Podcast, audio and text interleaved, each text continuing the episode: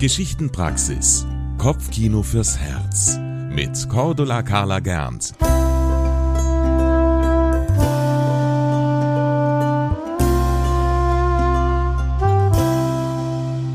Ciao und herzlich willkommen zu einer neuen Folge in der Geschichtenpraxis beim Kopfkino fürs Herz.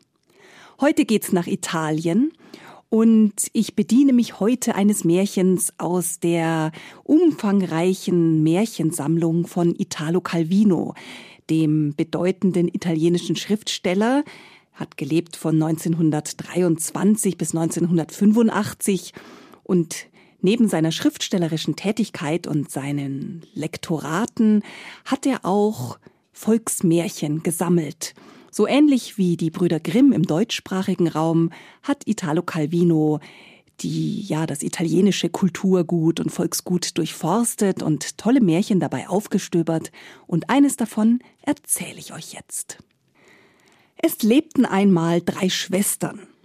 Die waren in ihren besten Jahren. Die eine waren 67 Jahre alt, die zweite 76 und die dritte 94. Alle drei Schwestern liebten das Leben und sie hatten auch durchaus noch den ein oder anderen Traum für die Zukunft. So wünschte sich die 67-Jährige zum Beispiel, noch einmal so richtig reich zu werden. Die 76-Jährige träumte davon, irgendwann zu Ruhm und Ehre zu gelangen. Und die 94-Jährige wünschte sich von Herzen einen schönen jungen Mann.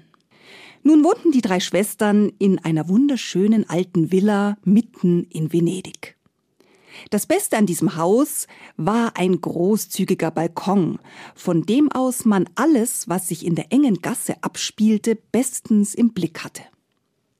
Jeden Tag saßen die drei Schwestern auf dem Balkon, tranken Kaffee und beobachteten, was sich auf der Gasse tat.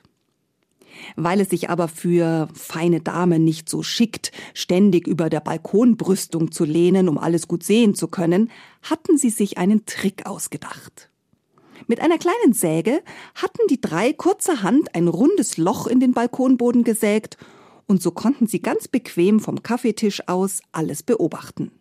Und natürlich auch ausführlich kommentieren. Eines Tages nun sah die 94-Jährige einen schönen Jüngling durch die Gasse schlendern. Genau auf diesen Moment hatte sie sich vorbereitet. Rasch zog sie ihr feinstes Taschentüchlein hervor, welches sie bereits vorsorglich mit ihrem besten Parfum eingesprüht hatte, und als der Jüngling unter dem Balkon durchging, da ließ sie durch das Loch das Taschentüchlein hinunterfallen, dem jungen Mann direkt vor die Füße. Der Jüngling blieb stehen hob das Tüchlein auf, schnupperte daran und dachte, das muss aber ein wunderschönes Mädchen sein. Er ging zum Eingang der Villa und klopfte an. Die 76-Jährige öffnete die Tür.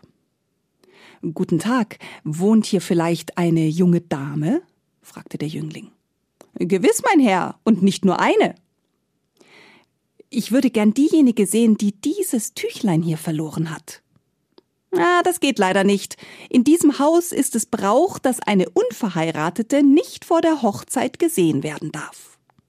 Dem Jüngling hatte die Vorstellung von der Schönheit dieses gut duftenden Mädchens so sehr den Kopf verdreht, dass er sagte, ja, ja, schon recht, ich heirate sie auch, ohne sie vorher gesehen zu haben. Ich will nur ganz schnell meiner Mutter noch Bescheid sagen.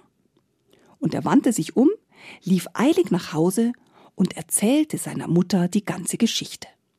Die Mama nun aber sagte zu ihm Mein lieber Sohn, pass auf, dass du nicht die Katze im Sack kaufst.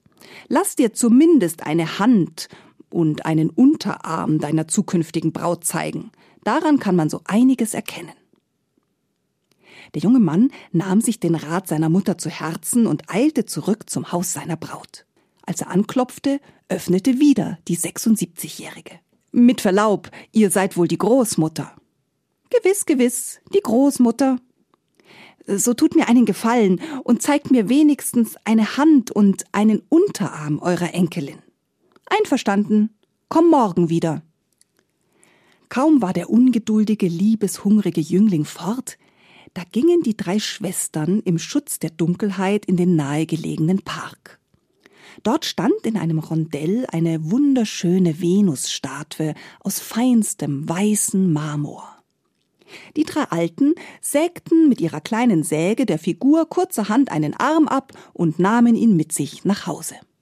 Am nächsten Morgen, kaum war die Sonne aufgegangen, da eilte der junge Mann erneut zum Haus seiner Angebeteten. Gnädige Frau, da bin ich wieder. Bitte lasst mich nun eine Hand meiner zukünftigen sehen. Da streckte die Alte den weißen Marmorarm durch den Türspalt. Und der Jüngling, der Jüngling sah, dass die Hand wunderschön war, steckte ihr einen Diamantring an den Finger und sagte glühend verliebt Großmutter, ihr müsst wissen, ich möchte so bald wie möglich heiraten. Ich kann gar nicht mehr länger warten, meine Schöne endlich zu sehen. Ja gut, morgen schon, wenn ihr wollt. Einverstanden. Und so führte der Jüngling seine Braut am nächsten Tag zur Kirche. Die Schwestern hatten derweil alle nötigen Vorbereitungen getroffen. Sie hatten das runzlige, faltige Gesicht ihrer ältesten Schwester unter sieben dichten Schleiern bestens verborgen. Und im Brautgemach hatten sie das Fenster verdunkelt und nur eine kleine Öllampe entzündet, so dass es im Raum sehr schummrig war. Der glückliche junge Mann aber begann am Abend voller Vorfreude die Schleier seiner Braut einen nach dem anderen zu lüften. Er hob den ersten, den zweiten und den dritten Schleier, und es war noch so gar nichts zu sehen. Er hob den vierten und den fünften und den sechsten Schleier, noch immer war nichts zu sehen, als er aber schließlich den siebten Schleier hob. Da blickte er in das von einem langen Leben gezeichnete Gesicht der 94-jährigen Frau. Überrascht und voller Erschrecken starrte der Jüngling die Alte an. Dann wurde er wütend, und er packte sie, öffnete das Fenster und warf sie hinaus. Anschließend legte er sich allein ins Bett und war alsbald eingeschlafen. Die Alte hatte aber Glück im Unglück, denn unter dem Fenster der Schlafkammer befand sich das Dach einer Weinlaube und im Fallen blieb sie kopfüber mit einem Zipfel ihres Nachthemdes an einem hervorstehenden Ast der Laube hängen. Und ihr könnt euch vorstellen, dass dies ein recht sonderlicher und komischer Anblick war. Das fanden auch drei Feen, die in dieser Nacht in Venedig unterwegs waren. Die drei Feen hielten im Flug inne und mussten beim Anblick der Alten, die dort in ihrem dünnen Nachthemdchen baumelte, laut lachen. Das war so ein feines, helles Feenlachen. Schwestern, kicherte die erste Fee. Ja, stellt euch vor, auch die drei Feen waren Schwestern. Schwestern, wir sollten diesem unglückseligen Menschenwesen, das uns mitten in der Nacht so zum Lachen gebracht hat, etwas schenken. Einverstanden, antworteten die anderen beiden. Und so schwang die erste Fee ihren Feenzauberstab und sprach ich wünsche ihr ewige Jugend. Die zweite schwang ihren Zauberstab und rief, und ich wünsche ihr große Schönheit.